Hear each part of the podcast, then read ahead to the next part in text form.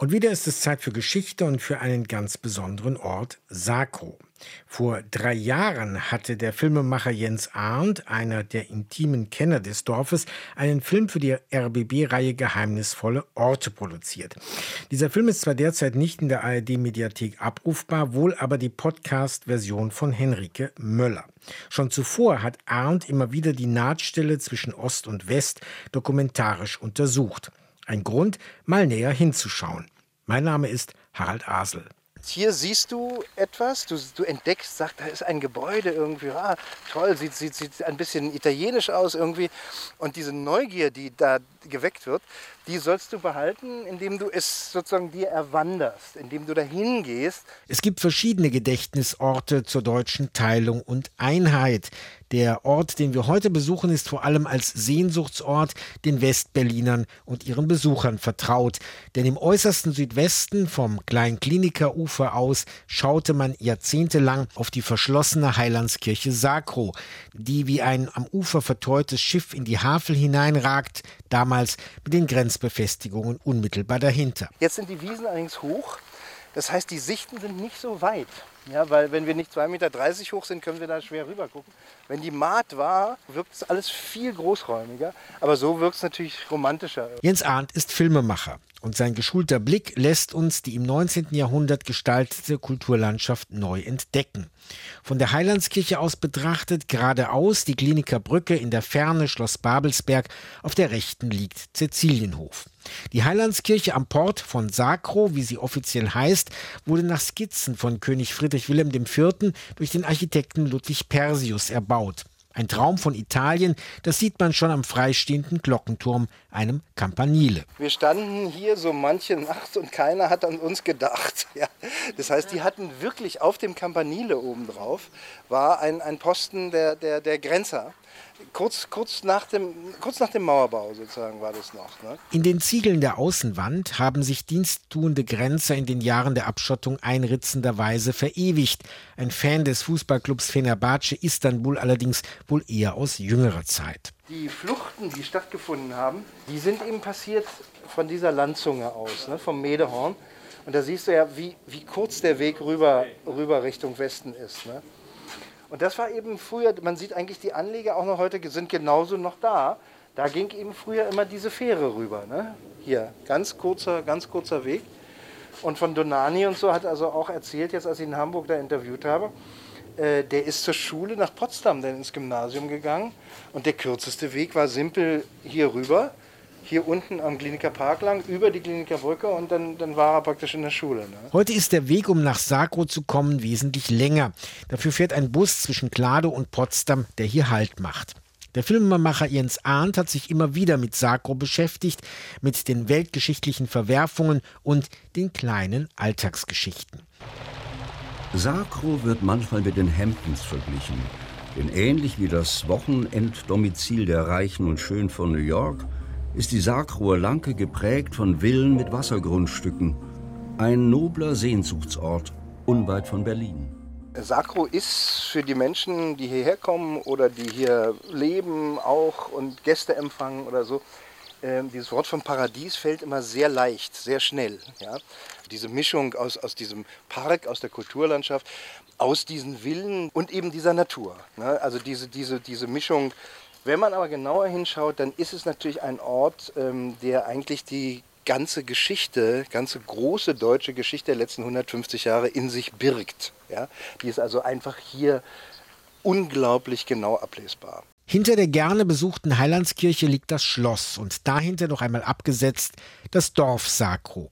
Das Schloss Sakro, eigentlich ein Gutshof, den Friedrich Wilhelm IV. nur deshalb 1840 kaufte, damit die gestaltete Kulturlandschaft abgerundet und nicht verschandelt wird. Viel ist vom Original des 19. Jahrhunderts nicht mehr erhalten. Der frühere Kastellan von Sakro, Günter Vögele, erläutert. Das Schloss selber ist ja so, wie, wir, wie Sie es jetzt sehen, ist alles 1938.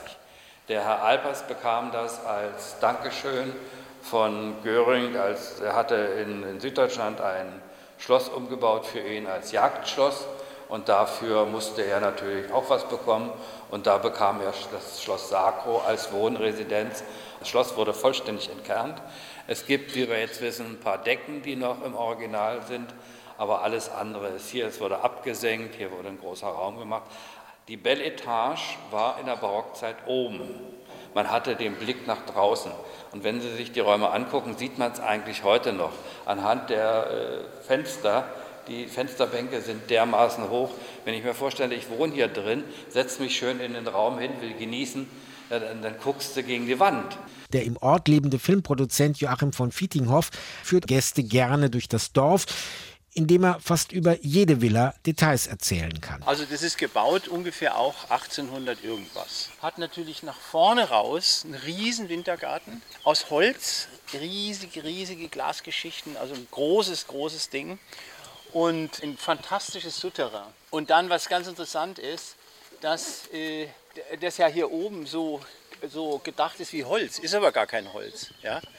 Das ist, das ist gemauert, aber man wollte eben so den Charakter haben. Man sieht sogar hier die Balken. Ne? Das ist aber einfach äh, Stein. Es herrscht bei den Villen eine große Vielfalt an Stilen, bis hin zu wenigen Neubauten. Joachim von Fietinghoff kennt auch die meisten Bewohner, doch wir lassen ihnen ihre Privatsphäre und sagen jetzt nicht, wo zum Beispiel der Sänger Max Rabe wohnt. Hier gibt es noch ein sehr schönes, so, so ein dörfliches, ein ländliches, das ist eigentlich nur ein Kutschhaus. Ja, also wo die, wo die Kutsche unten drin stand und vorne hat der, hat der Kutscher gewohnt und die, die Grete Ring ist eine Galeristin aus München, die hat auf der anderen Seite von dem Grundstück hat die einen Pavillon, der einmalig ist, also ein Bauhauspavillon mit Mies van der Rohe Einrichtung und so. Ne? Und das ist eine Art Dekohaus. Das war schon verrückt, dass die Leute, die dann hier raus sind, jeder so irgendwie so sein individuelles Ding gemacht hat. Auf einem Wassergrundstück steht das Gebäude, in dem Klaus von Donani seine Kindheit verlebte. Im Film erinnert sich der frühere Hamburger Bürgermeister an die Zeit, in der seine Eltern im antinazistischen Widerstand tätig waren. Am 5. April 1943 zerbricht das Leben der Familie von Donani. Ich kam mit dem Fahrrad zurück und sah vor unserem Haus zwei schwarze Limousinen stehen und sah gerade, wie meine Mutter dort hineingeschoben wurde in eines dieser, in den hinteren dieser beiden dunklen Mercedes. Und in der, am selben Vormittag war mein Vater im Amt verhaftet worden, am Tirpitzufer in Berlin. Wir waren plötzlich alleine und mussten für uns sorgen und hatten zugleich aber eine Nachricht, wo meine Mutter erreichbar war, nämlich im Frauengefängnis in äh, Berlin. Und ähm, dann ging es darum, dass wir Lebensmittel dorthin brachten und das haben wir gemacht, haben uns äh, sozusagen was zusammengestellt. Wir hatten ja auch, wie gesagt, im Garten diese kleine Landwirtschaft, wenn ich mal so sagen soll. Und dann hatten wir auch Ziegen und Hühner und so fort. Und dann haben wir ein paar Eier reingebracht oder ein bisschen Pudding gekocht oder was auch immer und haben das in das Frauengefängnis zu meiner Mutter gebracht. Nach dem Krieg ist das Gebiet Sakro Grenzlandschaft. Das Schloss war zu dieser Zeit längst als Stützpunkt für den DDR-Zoll umgebaut. Jens Arndt. Hier war der der Abrichteplatz hier vorne sozusagen im, im, Pleasure Ground. Und dann hat man Autos, äh, äh, um mit den Hunden zu trainieren, ne?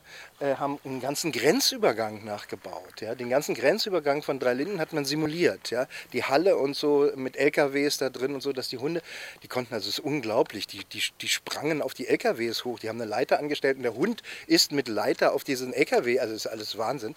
Und der Rest des Parks war aber dann völlig sich selbst überlassen. Das heißt, das wuchs zu. Der Filmemacher Jens Arndt hat übrigens über Sakro eine ganze Filmtrilogie verfasst, die als DVD erhältlich ist. Und soweit Geschichte für heute. Für die Aufmerksamkeit bedankt sich Harald Asel. RBB 24 Inforadio vom Rundfunk Berlin-Brandenburg.